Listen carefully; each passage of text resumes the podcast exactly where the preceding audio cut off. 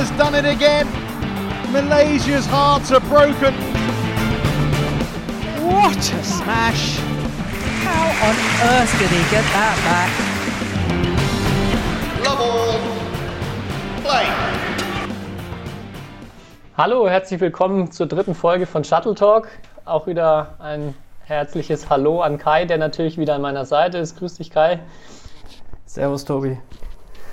Ja, wir haben äh, wieder spannende Themen heute mitgebracht. Zum einen äh, natürlich Sachen aus dem aktuellen Badminton-Geschehen, ähm, mit denen wir erstmal starten wollen. Dann aber auch ganz viel auf eure Fragen und Einsendungen, besonders zum Thema Bundesliga, mal eingehen. Und äh, hat uns sehr gefreut, dass ihr allgemein viel Rückmeldungen auch gegeben habt, viele Wünsche für Themen. Auch da wollen wir auf ein Thema, was immer wieder aufkommt, eingehen. Und zwar, wie ist das eigentlich als Badminton-Profi bzw. als Badminton-Coach? Das ist auch so ein Blog, ähm, wo wir dann ja im zweiten Teil drüber sprechen werden, ähm, einfach mal unsere Perspektive teilen aus der Badminton-Szene. Gut, ich denke, ähm, das ak aktuellste eigentlich gerade sind ja die China Open. Können wir damit gleich mal loslegen. Ähm, Stand heute Mixed, unsere beiden Mixed-Doppel waren in der zweiten Runde und haben dann so ja mit gegen das Beste, was es gerade auf der Welt gibt, gespielt, mit äh, den Weltmeistern und den Vize-Weltmeistern jeweils. Ähm, leider jetzt beide ausgeschieden. Ich weiß nicht, hast du was angeguckt von den Mixdoppeln, Kai? Äh, nee, leider, also live habe ich nichts gesehen, weil ich ja selber trainiere, beziehungsweise das ja auch teilweise nachts läuft. Äh, ich habe äh, wahrscheinlich wie du die Ergebnisse verfolgt. Ähm, ja, ich denke, Mixed war das, war beides eine sehr gute erste Runde, aber in der zweiten Runde halt gegen die beiden WM-Finalisten jeweils. Ähm, ja, Marc und Isabel haben Satz gewonnen, was denke ich gut ist. Aber ja, ich glaube, waren halt einfach auch starke Gegner jetzt in der zweiten Runde. Ähm, Ja. ja.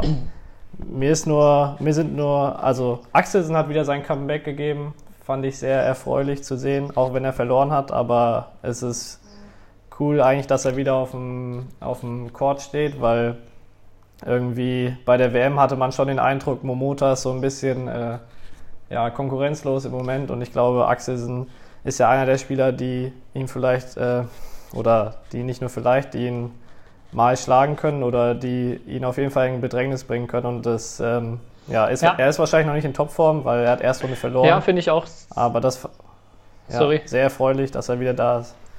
Ja, finde ich auch sehr, sehr gut. Ähm, auch wenn es jetzt ja nicht so gelaufen ist, wie er sich wahrscheinlich gewünscht hat. Nach starkem ersten Satz dann drei verloren in der ersten Runde.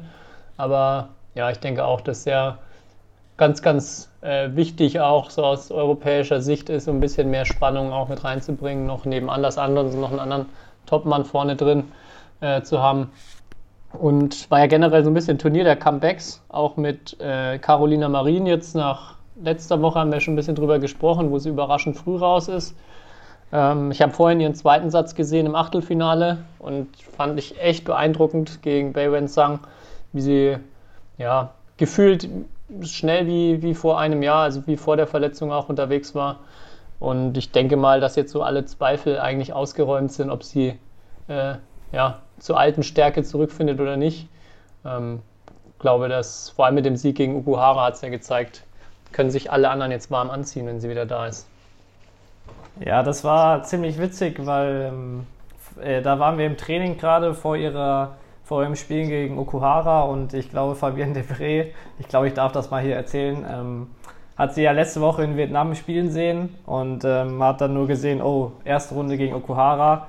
Ähm, und dann hieß es direkt, äh, oder war Fabiennes These, ja, äh, wenn Marin so spielt wie letzte Woche, gar keine Chance, weil letzte Woche oder letzte Woche war sie anscheinend äh, viel zu langsam und ähm, ja, auf jeden Fall noch nicht auf ihrem Niveau von, äh, von, von vor der Verletzung. Ähm, ja, und dann haben wir alle eine Stunde später das Ergebnis gesehen und haben dann gesehen, wow, äh, Marin hat gewonnen. Ähm, also muss sie sich, glaube ich, schon im Vergleich zu letzter Woche, ja, wie du schon eigentlich angedeutet hast, äh, sehr gesteigert haben. Aber da sieht man mal, wie viel eine Woche oder ja, dass das vielleicht letzte Woche einfach auch A, vielleicht Nervosität wieder Ja. neu reinzukommen und äh, ja, aber dass sie jetzt wieder, glaube ich, äh, dass mit ihr zu rechnen ist. Ja, und sie hat auch gemeint, dass sie letzte Woche sehr nervös war im Vergleich zu äh, gestern und ja, es deshalb auch viel einfacher gefallen ist. ja, ich bin gespannt, wie es jetzt hier bei China Open weitergeht, weil ich glaube, sie muss sogar den Titel verteidigen. Also sie hat jetzt äh, viele Punkte auch noch zu verlieren, selbst wenn sie, obwohl sie jetzt Direkt schon im Viertelfinale ist. Ja, immer noch Druck, aber ich glaube, so sieht sie das eigentlich nicht und ähm, ja, traue ihr auch zu, das Ding äh, zu gewinnen nach den ersten zwei Runden jetzt. Ja, eine, eine Sache ist mir noch aufgefallen oder noch ein Ergebnis, ähm, worüber man, glaube ich, sprechen muss, ist, nicht nur Axelsen hat sein Comeback nach Verletzung gegeben, sondern auch Yuki Shi im Herren-Einzel. Ja. Und ich glaube, er hat zu 5 und zu 6 nach 15 Minuten verloren. Also wahrscheinlich ist er noch nicht fit. Äh, was halt interessant ist, er hat Erstrunde gegen einen anderen Chinesen gespielt. Ähm, Ja. Und soweit ich mich erinnern kann, Da habe ich ist sogar es ja so. von ihm gesehen. Ja, sorry, red aus.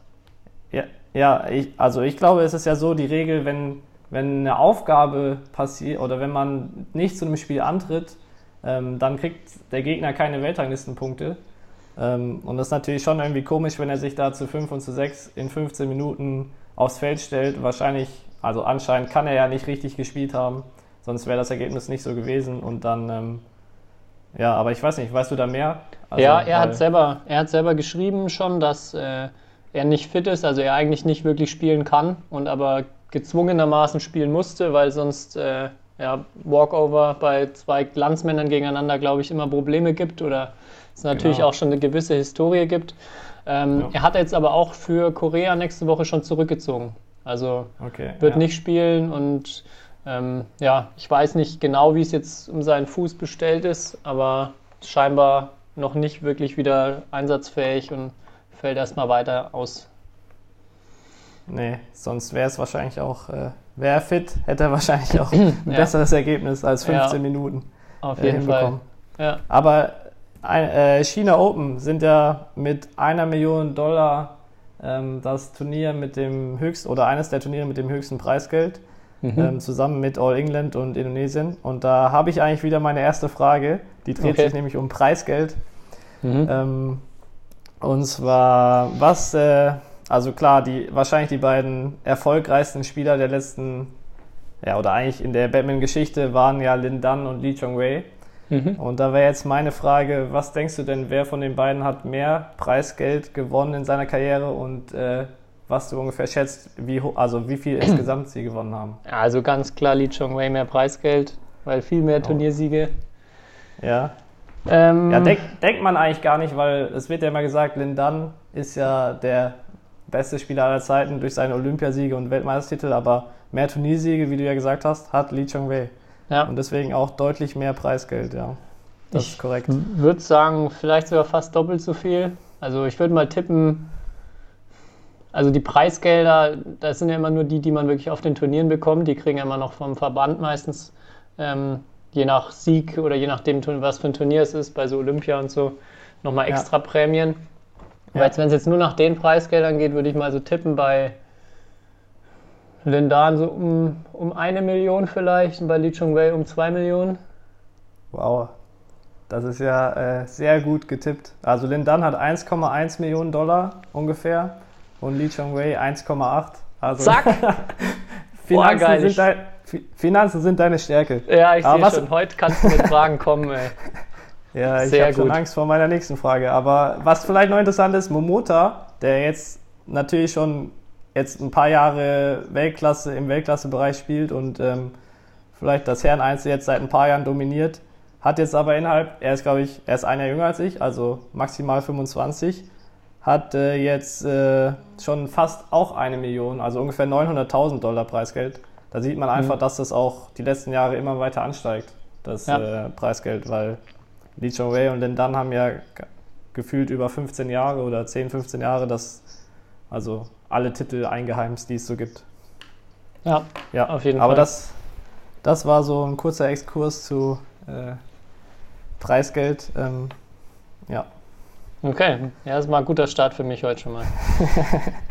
ja. War noch ein zweites Event. Ähm, möchte ich dir vor allem drüber sprechen, weil du auch mit am Start warst und auch sehr erfolgreich unterwegs in Belgien. Erstmal noch Glückwunsch zum Halbfinale äh, Belgien International. Ganz Danke. knapp auch am Finale vorbei. Du hast mir ja geschrieben nach dem Viertelfinale, dass du schon so müde bist und du musst jetzt in zwei Sätzen das regeln. Hat nicht so funktioniert dann. Ja, nee, äh, Ja, ich muss ehrlicherweise sagen, ich hätte es gerne in zwei Sätzen gewonnen oder allgemein das, das Halbfinale gewonnen, aber ähm, ja, da auf der Gegenseite steht ja immer noch ein Gegner und ähm, das war wieder so ein Turnier von der Sorte, wo ich mir sehr gerne drei Sätze, Dreisatzspiele äh, gegönnt habe. Ähm, mhm. Und das war auf jeden Fall auch sehr körperlich sehr anstrengend. Also ich muss sagen, am nächsten Tag war ja auch noch Bundesliga. Das war schon am Maximum oder über Maximum hinaus, dann nochmal zurück nach Deutschland und äh, nochmal Bundesliga spielen. Aber ähm, ja, hatte keine andere Wahl, weil wir nicht genug Spieler in Lüdinghausen an dem Tag hatten. Ähm, aber ja, im, insgesamt mit dem Turnier in, Be in, Belgien bin ich sehr zufrieden. Das ja. war.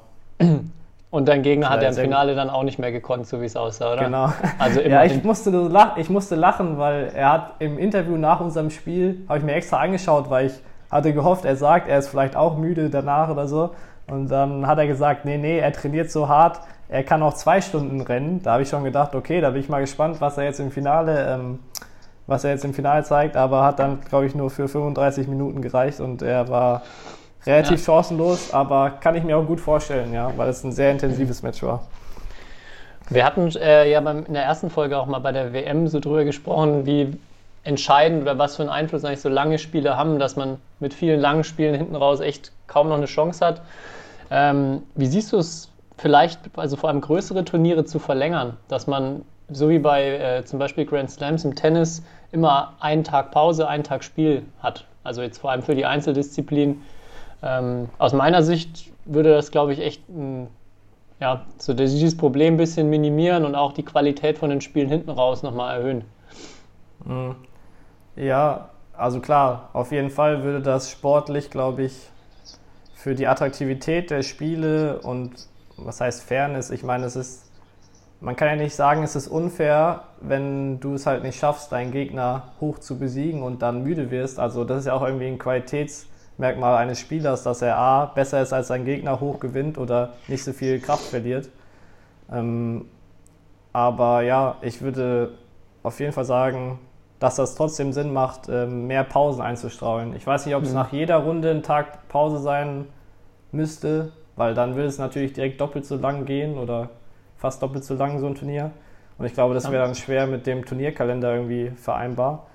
Aber ja. dass man ähm, dass man noch vielleicht ein oder zwei zusätzliche Tage macht, dass man irgendwie auch vielleicht die Viertelfinals an zwei Tagen spielt oder so. Weil ab da geht es halt auch richtig um die Wurst. Und da sind dann schon erste Verschleißerscheinungen irgendwie bei den Spielern. Deswegen. Ja, also ich, wenn, dann denke ich auch, wenn, dann denke ich auch eh nur bei den ganz großen Events.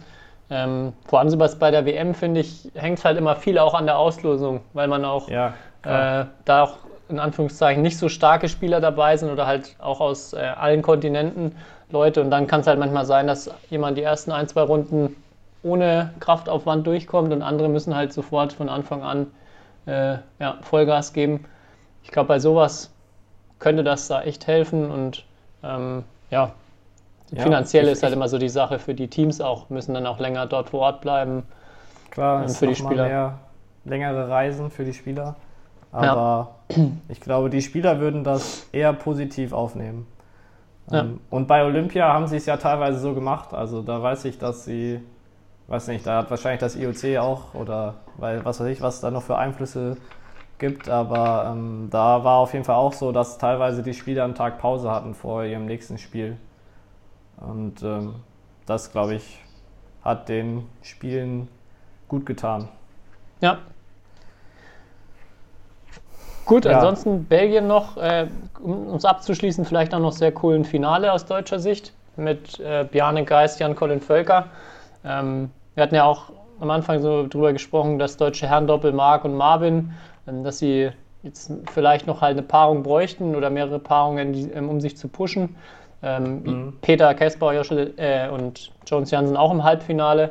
Also ich glaube, Herrendoppel im Moment sehr, sehr gut, was, äh, wie sie aufgestellt sind. Vor allem die beiden Jungen jetzt, die im Finale waren, auch schon in der Woche davor gegen Alice Langridge ganz, ganz knapp verloren nur.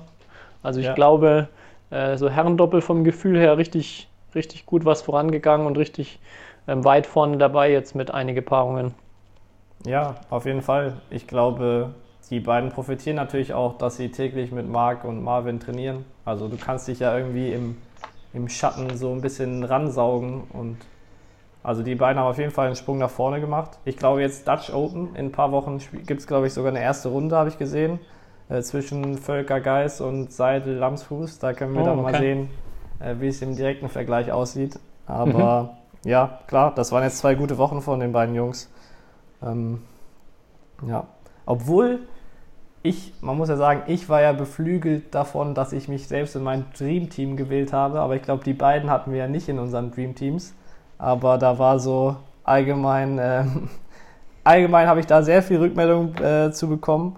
Und das äh, war auch sehr witzig, weil natürlich sich sehr viele Leute beschwert haben, dass sie gerne in unsere Teams rein, äh, rein wollten. Da müssen wir wahrscheinlich nochmal eine zweite Edition spätestens nächstes Jahr machen, damit wir äh, ja, damit noch mehr Leute irgendwie äh, zufrieden sind und noch mehr Spieler.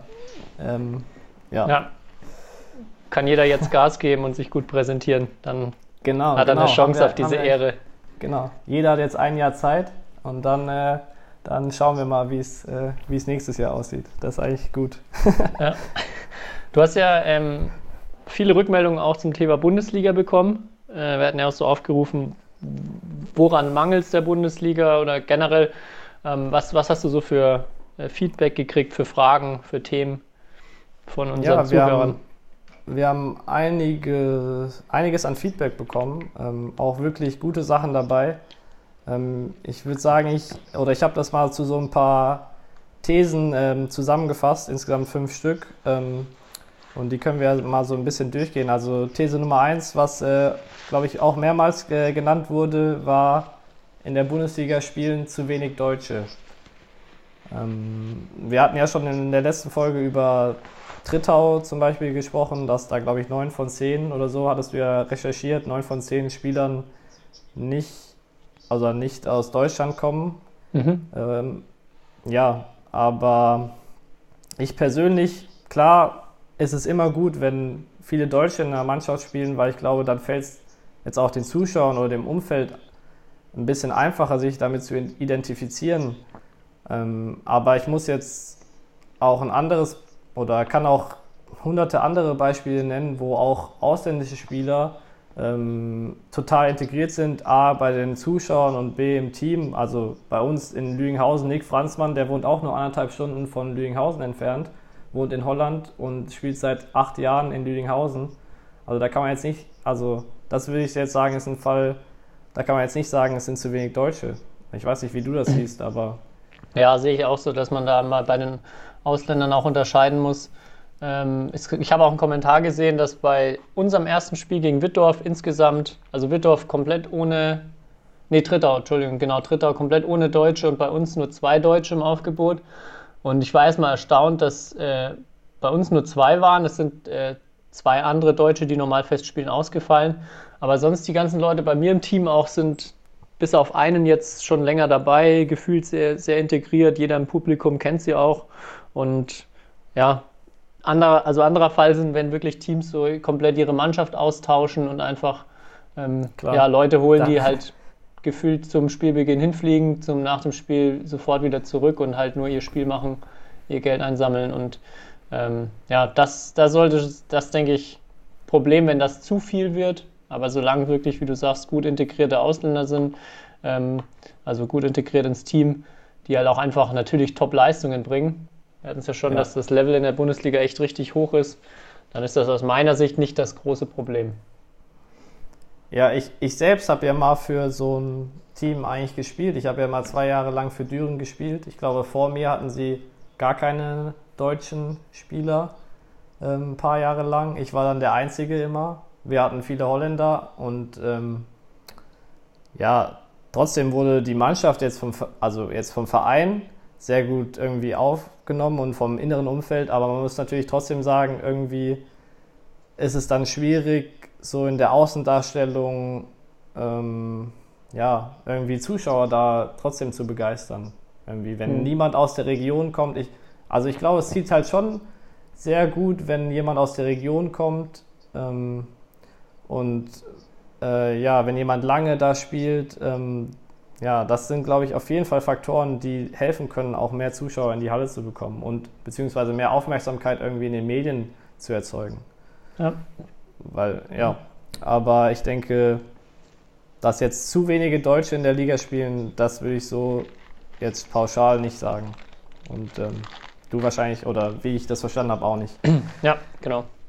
Jo, dann ähm, als zweites ähm, war auch ein interessantes Thema, worüber wir noch gar nicht gesprochen haben, war die Rückmeldung, die Spiele der Bundesliga finden immer parallel zu den eigenen Spielen, beziehungsweise zu halt Spielen in den unteren Ligen ähm, statt. Ähm, und deswegen können halt viele Leute, die gerne Bundesligaspiel schauen wollen, ähm, nicht, äh, nicht äh, in die Halle kommen, um, um sich anzuschauen. Ähm, ja, was denkst du, kann man das irgendwie lösen oder? Ähm, Ja, da wird, also da ich auch mal da bei ein paar Bundesliga-Sitzungen dabei war, darüber wird sich natürlich auch Gedanken gemacht. Und es ist unfassbar schwer, weil die Bundesliga-Termine durch die ganzen internationalen Termine, die erstmal so im Fokus natürlich oder im Vor- Vordergrund stehen, schon mal recht begrenzt sind. Also es gibt gar nicht so viele mögliche Termine, auf die man es legen kann. Und ja, häufig fällt es dann halt einfach auch auf die Termine der unteren Ligen. Es gab mal eine Zeit lang Dienstagsspieltage, ja, genau. und ab und zu jetzt auch ähm, mal Spiele an einem Freitag. Ja, ist halt einfach ein deutlich größerer Aufwand für viele und auch oftmals schwer zu handeln, dann so Spieltage unter der Woche. Ähm, Ja, ich sehe es genauso. Also wir haben genau das gleiche Problem auch bei uns schon oft gesehen, dass gar keiner von den eigenen Mannschaften in der Halle ist, weil alle Spieltage haben. Und das natürlich schon extrem schade ist. Also wenn es da eine Lösung gibt, wäre, glaube ich, ein Riesenvorteil. Aber einfach sehr, sehr schwierig auch in der Realität umzusetzen. Aber denkst du nicht, es würde Sinn machen zu sagen, was weiß ich, Bundesliga ist immer um 3 Uhr nachmittags? Weil jetzt, was wir halt sehen, ist äh, teilweise um 2, teilweise um 18 Uhr abends. Und ich meine, wenn man irgendwann mal so eine Zeit also es schafft, irgendwie das zu etablieren, können sich vielleicht die, klar, das ist immer mit den Hallenbelegungen und so schwierig, aber können sich die anderen Spiele danach richten, ein bisschen, vielleicht auch. Also Ja. ich finde, ich finde halt, ich kann es nicht, nicht immer auf den ersten Blick verstehen, ähm, warum manche Spiele halt freitags sind bei einem Spieltag, manche sind dann Samstag und manche sind sonntags und dann variiert das noch zwischen 13 und 18 Uhr. Ähm, klar, wir werden es nicht hinbekommen wie beim Fußball auf 15.30 Uhr Samstag irgendwie alle Spiele, aber ich denke schon, dass es ein Thema ist, wo, wo, wo man irgendwie versuchen sollte, Lösungen zu finden. Ja, ich sind, also sind sonntags nicht die Bundesligaspiele in der Regel eh viel später als alle anderen Spieltage. Also ich glaube, dass in den unteren Ligen meistens vormittags gespielt Ja, wird. Und ja, da ja. schon die Bundesliga ja eigentlich immer 2 Uhr äh, erst startet. Ja, Ja, Roman Samstag aus stimmt da das Österreich hat sehr mir erzählt, in- durcheinander. äh, Roman Zierenwald aus Österreich hat mir erzählt, dass er, äh, dass da sogar in den unteren Ligen unter der Woche gespielt wird ähm, und dann halt am Wochenende die unteren Ligen frei haben und dann das, also das, das ist natürlich eine Variante, aber ich glaube, das liegt auch einfach daran, dass in Österreich die Distanzen einfach geringer sind und ähm, ja, wenn du dann 18 Vereine in Wien hast, dann fährst du natürlich abends nur eine halbe Stunde, dann ist das unter der Woche machbar. Aber wenn du jetzt in Deutschland, was weiß ich, kannst du nicht erwarten, dass in der Bezirksliga jemand drei Stunden zum Spiel hinfährt. Ja. Aber das war ganz interessant, äh, oder das ist eine, natürlich eine super Lösung für Österreich, aber ich glaube nicht auf Deutschland übertragbar. Ja, vielleicht auch in unteren Ligen, was jetzt glaube ich schon häufiger gemacht wird, so Mehrfachspieltage, also dass zwei Spiele an einem Tag sind, was Mhm. denke ich ja auch, also dann zumindest einen Tag wieder frei räumen würde für die, die zuschauen wollen. Ähm, ja, vielleicht das ist auch eine Möglichkeit. Ja. Ja, gut. Also so viel erstmal zu den Spielzeiten. Dann ähm, haben wir als drittes natürlich immer ein Thema, ähm, ich glaube, da müssen wir jetzt auch nicht nochmal so viel dazu sagen, ähm, das Thema mit den Elfersätzen ähm, oder mit der Zählweise allgemein, dass es halt unterschiedlich ist zum internationalen Format. Ähm, Da will ich eigentlich nur kurz sagen, ich finde, ich war am Anfang auch skeptisch irgendwie, weil natürlich als Spieler das einen das irgendwie das schon ein bisschen das Spiel verändert hat, weil es schneller ist, weil es vielleicht ein bisschen hektischer wird. Ähm, aber ich glaube, für die Zuschauer ist es und für die Präsentation allgemein ist es, ist es viel besser, als bis 21 zu spielen. Ich weiß nicht, wie, du- wie du das siehst, aber Ja. ich sehe das total positiv, dass wir in der Liga nur bis 11 spielen. Ja, ja, hatten wir auch ja von äh, beim letzten Mal so drüber gesprochen. Finde ich auch viel attraktiver, viel mehr Höhepunkte. Und Ja. Ja. Du hast auch viel mehr Pausen theoretisch, wo du was machen könntest. Also außerhalb des Feldes Musik spielen oder sonst was. mhm. Irgendwie äh, finde ich eigentlich, ähm, oder da sind wir uns ja einig, dass das eher eine positive Sache ist. Ähm, ja, Ja, und dann eigentlich als letzt, letztes, ähm, das hängt so ein bisschen zusammen, äh, die Aufstockung vor ein paar Jahren auf zehn Teams in der Liga. Ähm, Ah, ja. Und dass, kein, und dass das sozusagen keiner mehr richtig auf, aufsteigen will aus der zweiten Liga in die erste Liga, dass ähm, das vielleicht noch ein Thema ist, was wir uns kurz anschauen sollten. auf jeden Fall. Das ist ein guter Punkt. Ja, weil jetzt habe ich den Eindruck, aktuell spielen so die zehn besten Teams in Deutschland in der ersten Liga und die Liga ist echt ausgeglichen.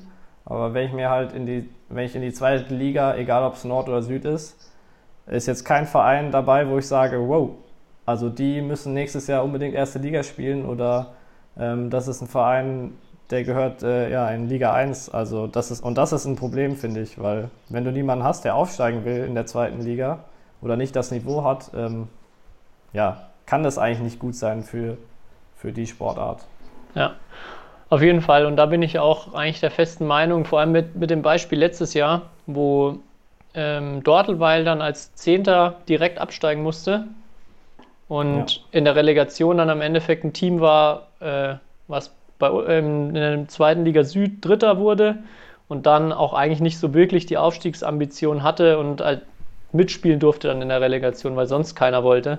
Und mit Dortelweil eigentlich ein Team also ich fand auch letztes Jahr war sehr ausgeglichen. Die waren ganz, ganz nah dran, auch den direkten Klassenerhalt zu schaffen. Und Ja. die mussten dann direkt absteigen und dafür äh, dürfen dann andere Teams in der Relegation, die eigentlich gar nicht wollen oder auch mit Sicherheit deutlich schwächer wären als Dortelweil. Also das finde ich auch ein Riesenproblem. Und ich glaube auch, äh, dass aus meiner Sicht wäre es viel besser, dass wie so ähnlich wie im Eishockey vielleicht auch so ein lizenzierte Teams einfach in der ersten Liga zu haben, dass man gar nicht wirklich absteigen kann, sondern ähm, ja, wenn man, also ich, man muss froh sein aus meiner Sicht, wenn man zehn Teams hat, die richtig Bock drauf haben, auch denen ein bisschen Planungssicherheit vielleicht mit ersten Liga geben. Ähm, ich glaube, das würde viel mehr bringen als so dieses, äh, ja, diesen gezwungenen Auf- und Abstieg mit Relegationen, die jedes Jahr irgendwie so ein bisschen, ähm, ja, gelinde gesagt, äh, lächerlich enden oft, ähm, würde, Ja. glaube ich, mehr helfen.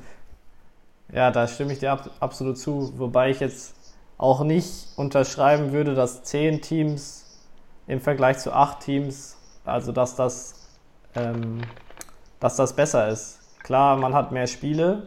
Jetzt ich als Spieler würde sagen, ähm, das ist eher eine zusätzliche Belastung für uns, weil man schon ehrlicherweise sagen muss, dass für die Spieler internationale Turniere ähm, einfach höhere Priorität genießen. Also ich sehe das mit den zehn Teams skeptisch. Vor allem, wenn du acht Teams hättest, hättest du vielleicht halt zwei oder drei in der zweiten Liga, die wieder aufsteigen wollen.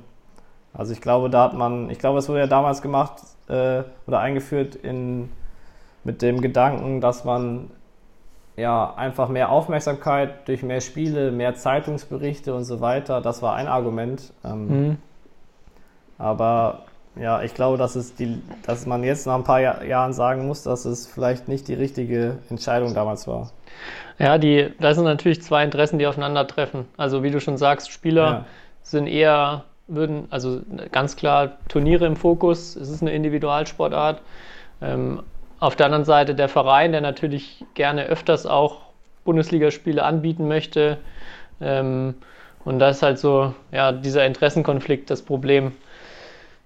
Ich denke, ich weiß nicht, ob dieses Abstiegsthema gelöst wird durch acht Mannschaften, weil mein Eindruck ist immer, wenn ein Zweitligateam aufsteigt, also der Unterschied zwischen erster und zweiter Liga ist so groß, dass man nach einem Aufstieg sich einfach zwei, drei neue Leute einkaufen muss und so das halbe Team min mindestens verändern muss.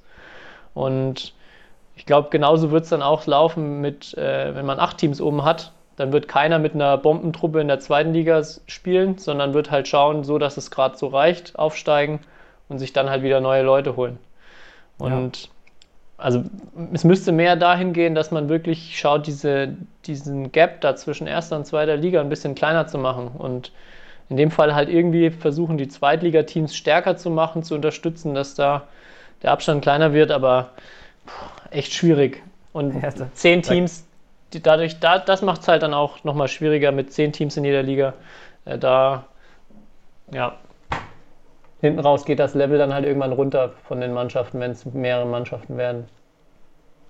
Ja, das äh, stimmt natürlich.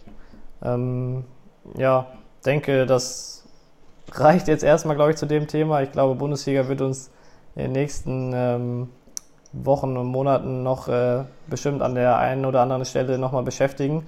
Ich habe noch eine Frage, die vielleicht ganz, äh, ganz gut dazu passt. Mhm. Also zweite Frage an dich, ähm, was ja die letzten Jahre auch immer ein Thema war. Und ähm, ich dachte, in der Olympia-Quali ist das interessant zu sehen. Ähm, da wollte ich dich fragen, wie viele Spiele jetzt an den ersten drei Spieltagen ähm, durch Aufgabe, ähm, also sozusagen abgeschenkt wurden in der ersten Liga. Weil es gab ja mal Zeiten, da wurden, wurde schon regelmäßig mal so ein zweites Herren-Einzel oder so äh, leider aufgegeben. Mhm. Ja, was schätzt du denn jetzt an den ersten drei Spieltagen oder wie war dein Eindruck? Meinst du komplett von vornherein aufgegeben oder während des Spiels, also auch ein Spiel, was jetzt nach ersten, zweiten Satz aufgegeben wurde? Äh, äh ich habe beides äh, gecheckt, ähm, kannst äh, dir zu beidem Gedanken machen. Also so komplett von Anfang an aufgegeben, würde ich jetzt einfach mal sagen, ein oder zwei Spiele wäre mir jetzt gar nicht bewusst. Ja. Ein Spiel. Ja, es war, es war nur ein Spiel, äh, Damen-Einzel in Trittau gegen Mülheim. Mhm. Ähm, okay. Das wurde nicht gespielt. Ähm, ja, und bei denen, die während dem Spiel, ich meine, das kann immer passieren, dass man sich verletzt oder so, das kannst du ja nicht, ähm, nicht wirklich beeinflussen. Das waren zwei. Mhm. Ähm, ja. Also aber ich glaube, erstmal ein gutes Zeichen, weil, ähm, und das zeigt, dass die Vereine ähm, ja, breit aufgestellt sind und äh, es nicht mehr so wie früher zu Aufgaben kommt, ähm, was ja. ich sehr positiv sehe. Weil das immer schon eine komische, komische Durchsage in der Halle ist, muss man ehrlicherweise sagen, wenn dann kommt, ja, ähm, bla bla, dieser Spieler kann leider nicht zum zweiten Herren-Einzel oder zum Damen-Einzel oder so antreten. Ähm, dann sind ja. schon immer fragende Blicke im Publikum. Ja, ähm, auf ja. jeden Fall. Das ist, denke ich, auch ein positiver Effekt von, dem, von der veränderten Punktevergabe. Dass es jetzt auch, ja, genau. man belohnt wird, wenn man hoch gewinnt, dass man auch noch belohnt wird, wenn man zum Beispiel 3 zu 4 nur verliert. Äh, ich glaube, das ist auch ein großer, das ist so der Hauptverdienst, dass es einfach weniger Aufgaben gibt. Jo. Ja, ich denke, dann haben wir Bundesliga erstmal abgehakt. Ja. Ja, genau. Nochmal vielen Dank an die ganzen ähm, Einsendungen und auch weiterhin, wenn es irgendwie Fragen gibt, wenn Themen gibt, die interessant sind oder auch einfach irgendwelche Statements zu unseren Themen, die wir haben, gerne mal raushauen über äh, Instagram, Facebook, E-Mail, was auch immer. Ihr erreicht uns ja sehr einfach und wir freuen uns über jede Rückmeldung. Eine Rückmeldung war auch, ähm, genau. die jetzt schon ein paar Mal gekommen ist, einfach so dass wir berichten sollen aus dem Alltag, äh, bei dir vor allem natürlich als Spieler, bei mir vielleicht auch ein bisschen so aus der Trainerrichtung, wie ist es überhaupt, Badminton-Trainer zu sein. Und hatte ich mir zum Abschluss jetzt so vorgestellt, dass wir einfach kurz äh, mal über unseren ja, quasi Werdegang äh, reden, unsere Hörer uns auch noch ein bisschen besser kennenlernen, die uns vielleicht noch nicht so kennen. Ähm, und erste Frage, wir sind ja schon lange befreundet, aber das muss ich sagen, weiß ich ehrlich gesagt bei dir gar nicht. Wie bist du denn zu Badminton gekommen, Kai? Oh ja, Warum spielst du Badminton? Warum spiele ich Badminton? Eigentlich, äh, um es relativ kurz zu machen, weil meine Schwester, meine, ich habe zwei ältere Schwestern und eine von denen hat ähm, Badminton gespielt. Warum sie Badminton gespielt hat, weiß ich gar nicht. Okay. Ähm, aber dann war ich mal bei einer Vereinsmeisterschaft, wollte ich zuschauen und ähm, irgendwie war, war noch ein Platz frei im Feld und dann kam der Trainer und hat mich gefragt, ähm, ob ich ähm, irgendwie mitspielen will, weil ich ja zu der Zeit äh, sehr viel Tennis gespielt habe und das ist ja, hat ja ein bisschen Ähnlichkeiten. Also ich glaube, ich konnte schon relativ gut gegen Badmintonball so schlagen. Ähm, ja, der Trainer hat mich gefragt, ich habe ja gesagt, habe dann mitgespielt. Ich glaube, ich bin Dritter geworden, habe im Halbfinale gegen irgendein Mädchen verloren, das weiß ich noch. Ähm, aber äh, ja, ich glaube, Dritter im Einzel, Zweiter im Doppel bei, bei meinem ersten Turnier. Okay. Ähm, Warst gleich angefixt. ja, nicht wirklich. Also man muss dann schon sagen, dass ich erstmal sehr viele Jahre lang gar, gar nicht oder wenn dann maximal nur einmal die Woche trainiert habe, weil ja, wie gesagt, ich Tennis gespielt habe, da jeden Tag trainiert habe, da und auch, da fängt man ja noch viel früher an als im Badminton, habe sehr viele Turniere gespielt und ähm, ja, das hat sich dann erst so mit 12, 13 in die Richtung verändert, dass ich dann mehr Badminton gespielt habe und dann angefangen habe, zwei bis dreimal die Woche zu trainieren. Aber vorher, okay. ja, immer war eher Tennis der Fokus. Und deswegen sagen auch manche, dass ähm, oder am Anfang musste ich mir das auch oft anhören, äh, dass so meine Technik früher sehr an einen Tennisspieler erinnert hat. Also okay. große Schleifen, was natürlich nicht, für, nicht so gut ist für einen, ähm, für einen Badmintonspieler. Ja.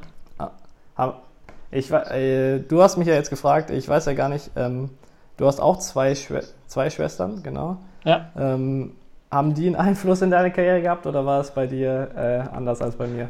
Ähm, die haben beide auch gespielt, aber lag daran, dass auch meine beiden Eltern sich durch Badminton okay. kennengelernt haben. Also ich hatte oh. eigentlich gar keine Wahl. Ich war ja. von vornherein mit dabei. Ich habe tatsächlich auch Tennis gespielt. Ich habe wie jeder Junge wahrscheinlich auch Fußball gespielt. Und ja. nach und nach sind dann halt so die Sportarten weggefallen und Badminton ist am Ende übrig geblieben. Ja. Glücklicherweise muss ich sagen. Äh, ja, also meine Schwestern haben auch gespielt und am Anfang hat es mich natürlich mega aufgeregt, dass sie viel besser waren, weil sie viel größer waren, viel mehr Kraft hatten. Ähm, und, aber zum Glück bin ich dran geblieben und habe sie dann irgendwann überholt. Genau. Jawohl. ja, ja, ich komme eigentlich auch aus einer Fußballerfamilie und ähm, also mein Vater und mein Opa haben jeweils sehr hochklassig Fußball gespielt, habe aber irgendwie nie es geschafft, äh, in einen Fußballverein zu gehen. Und äh, ja, mein Vater hat da, glaube ich, die ersten paar Jahre immer Witze gemacht, ähm, dass äh, ja, von wegen Fußball wäre ein richtiger Sport für Männer und äh, bei Batman wäre immer ein Gegner oder ein Netz zwischen dir und dem Gegner. Und äh, ja, da musste ich mir natürlich aus Spaß äh, die ersten Jahre ein paar äh, Sprüche anhören, warum ich jetzt gerade in der Familie, wo eigentlich alle Fußball spielen, jetzt Badminton spiele. Ähm, ja, so ja. eine weiche Sportart. Das haben wir ganz genau. vergessen letzte Woche bei den besten Namensvorschlägen für den Podcast. Äh, Badminton ist nicht gleich Tundentennis. Den hätten wir genau. auch auf jeden Fall noch erwähnen sollen. Ähm, ja. Jetzt nochmal an der Stelle. Genau. Passt ganz gut. Ja, ähm, dann vielleicht so, wie, was war so der Moment, wo du gesagt hast, du machst wirklich jetzt Badminton Vollgas, also wo du vielleicht noch Tennis aufgehört hast, hast dich für Leistungssport in dem Sinne entschieden. Gab es da Erlebnisse ja. bei dir?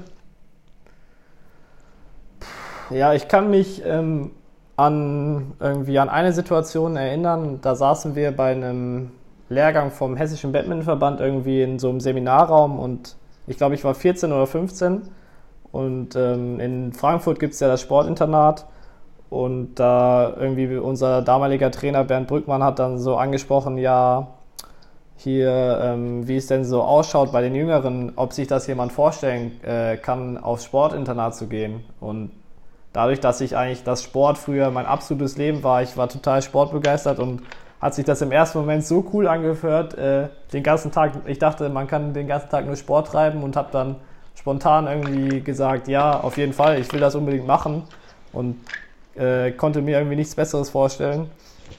Und äh, ja, habe dann so spontan da Ja gesagt, weil zu dem Zeitpunkt habe ich auch nur zwei bis dreimal die Woche trainiert. Ähm, und ja, und dann natürlich immer mehr mit dem, mit dem Thema befasst, auch mit meinen Eltern natürlich gesprochen, ähm, ob das Sinn macht und ähm, mich dann aber, glaube ich, glücklicherweise dazu entschieden, das wirklich so zu machen. Aber also dieses eine Erlebnis werde ich, werde ich sozusagen nicht vergessen, weil das war eigentlich relativ spontan, habe ich dazu gesagt. Aber ich glaube, da hat man halt auch einfach gemerkt, dass ich diese Begeisterung, die ja wahrscheinlich auch du für irgendwie Sport allgemein hast, ähm, ja, äh, in mir trage. Und ähm, deswegen war es immer das Größte für mich, irgendwas mit Sport zu machen. Und äh, Badminton war einfach das, was ich am besten konnte, was mir am meisten Spaß gemacht hat. Ja. Ich glaube, bei dir wird es ja ähnlich gewesen sein. Also Ja, klar, Ich wenn glaube man, nicht, dass- wenn man merkt, dass man irgendwann gut in was ist, erfolgreich, Erfolge da auch hat, dann bleibt man natürlich auch eher dabei. Ja. Genau. Ja. Ja. Aber ich, Ich glaube nicht, dass man halt mit, mit acht oder zehn, also wir beide, ich glaube, jetzt ist das vielleicht ein bisschen anders, aber mit acht oder zehn schon gesagt hat, ich will mal leistungssportmäßig Badminton machen oder. Also, das ist Nee. ja, man ist gut in was, es macht Spaß und dann ist es irgendwie so ein Automatismus. Man bleibt immer dabei und äh, man wird immer besser und das entwickelt sich so. Aber ich, also bei mir war das jetzt nicht so, dass ich mit acht Jahren gesagt habe, ähm, ich äh, werde mal irgendwie Badminton als sozusagen Profi ähm, machen. Da Ja. war eher, ich wollte, ich, ich wollte eigentlich eher, eher immer äh, Tour de France Rennfahrer werden, weil ich großer Jan Ulrich Fan war. Aber ich glaube, da habe ich mich eher für die richtige Sportart entschieden im Nachhinein. Ja, ich glaube, das war eine gute Wahl. Ja. Gut. Ja, wie vielleicht so abschließend ähm, zu dem Thema, ich glaube, da können wir in Zukunft auch öfters nochmal auf ein paar Sachen zurückgreifen. Ähm, aber generell, wie sieht denn jetzt so dein Tagesablauf? Du bist ja jetzt äh, Badminton-Profi, also wirklich jeden Tag exzessiv Badminton, ganz viele Turniere. Wie sieht denn so ein normaler Wochentag bei dir aus, wenn Trainings, also quasi mit Trainingsalltag? Ja, also so ein normaler Tag äh, sieht aus, ich stehe morgens um halb sieben auf, ähm, natürlich Frühstücke und alles Mögliche. Und dann äh, habe ich um 8 Uhr morgens erste Einheit an den meisten Tagen. Manchmal dürfen wir auch länger schlafen, dann haben wir die Einheit um ähm, 9, aber grundsätzlich starten wir immer um 8 Uhr ins Training, ähm, machen außer Mittwochs jeden Tag erstmal Krafttraining, ungefähr eine Stunde. Und danach äh, gehen wir natürlich aufs, aufs Feld. Mm, Ja, und meistens ist es so, wir haben ja einen chinesischen Trainer, der es ja sehr mag, viel zu trainieren und intensiv zu trainieren. Deswegen bin ich dann meistens nicht vor 11.30 Uhr oder 12 Uhr äh, zu Hause. Ähm, dann esse ich was und dann, äh, ja, manche von uns machen, glaube ich, dann Mittagsschlaf. Ich bin eher jemand, der nicht so gerne Mittagsschlaf macht. Ich mache dann, weiß nicht, äh, verschwende so meine Zeit oder äh, mach was für die Uni, wenn ich, äh, Oder wenn ich Podcast? bin. Genau, oder ein Podcast, so wie jetzt, genau. Und dann äh, um drei meistens die zweite Einheit, auch nochmal so zweieinhalb Stunden nur in der Halle. Ja, und dann ist man abends sehr, sehr müde, versuch, äh, isst noch irgendwas. Ähm, und ja, ich lege mich dann noch meistens irgendwie auf die Couch und lese entweder was oder schaue Fernsehen und lege mich dabei in, so, in meine Regenerationshosen. Ähm, ja, das ist dann immer ganz angenehm und äh, dann bin ich jemand, der versucht, relativ früh ins Bett zu gehen. Und dann geht es am nächsten Tag eigentlich genauso weiter. Ähm, also Ja. es, ähm, ja, man hat da irgendwie, natürlich ist es zweimal am Tag Training, man hat relativ, also es hört sich an, 12 bis 3 Uhr zwischendrin zum Beispiel, hört sich nach viel Zeit an, drei Stunden kann man ja einiges machen, aber in der Praxis, ähm, ja, an so einem normalen Trainingstag hat man nicht so viel Zeit für andere Dinge, muss man ehrlicherweise sagen. Ja. Ja.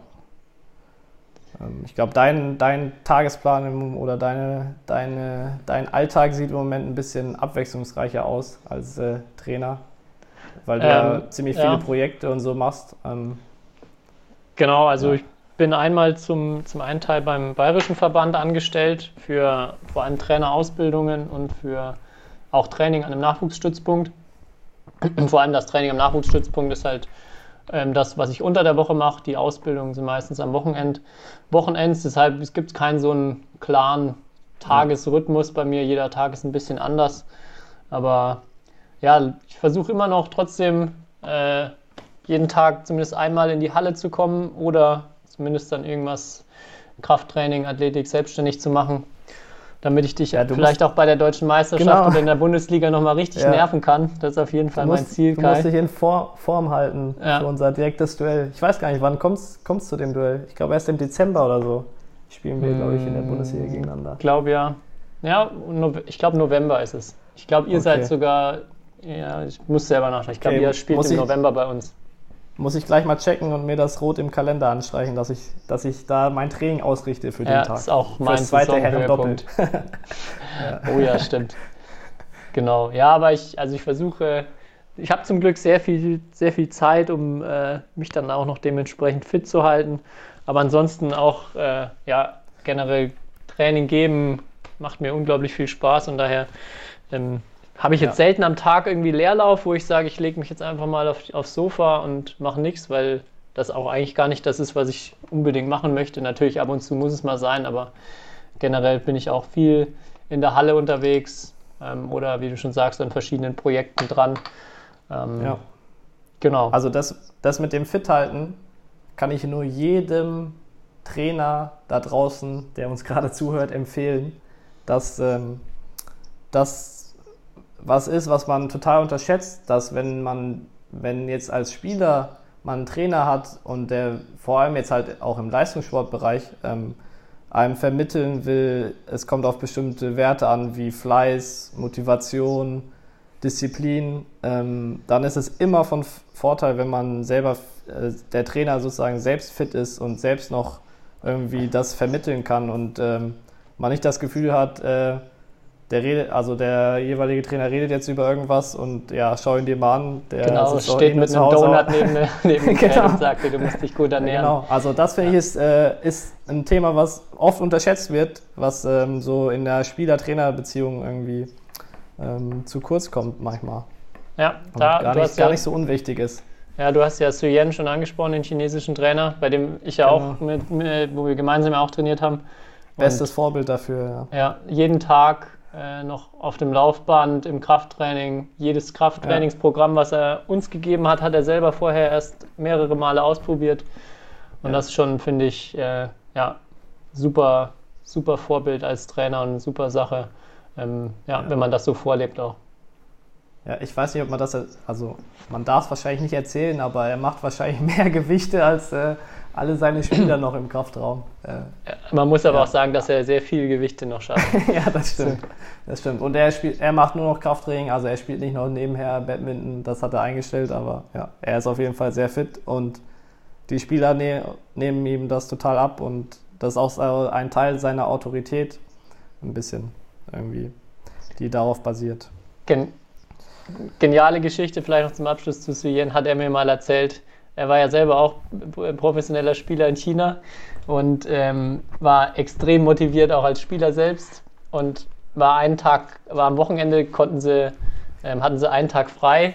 Er wollte aber unbedingt was machen, obwohl er sogar krank war an dem Tag und ist dann heimlich in die Halle eingestiegen und hat, äh, ist in den Kraftraum reingegangen, wollte Schön Bankdrücken, machen Bankdrücken, mit ja. seinem, genau, mit seinem Standardgewicht und aber nachdem er so krank und geschwächt war, hat er das Gewicht nicht mehr hochbekommen und war dann alleine da unter der Hantel im Kraftraum ähm, und hat es dann irgendwie wieder rausgeschafft, aber das meinte er auch, war ein sehr einschneidendes Erlebnis für ihn. Ähm, zeigt mal, wie motiviert er auch als Spieler war und super schön, dass er das auch sich als Trainer so bewahrt hat. Also ja, Äh, seitdem immer Bankdrücken nur mit Hilfe.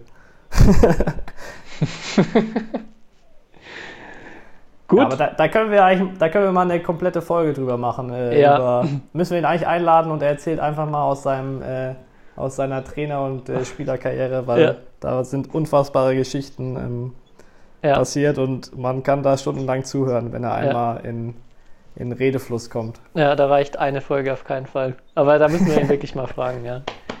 Ja. Okay. Gut. Jo. So much. Hast du noch einen Punkt offen? Eine Frage fehlt noch, oder? Ja, eine Frage fehlt noch. Äh, ich wusste ja, wir unter oder ich wusste ja so ein bisschen, wir unterhalten uns über unsere Anfänge. Ähm, jetzt sind wir vielleicht nicht ganz bis dahin gekommen, aber ich gehe mal stark davon aus, du weißt, was dein erstes internationales Turnier im Erwachsenenbereich war. Glaub schon, ja. Austrian, Austrian International. Genau.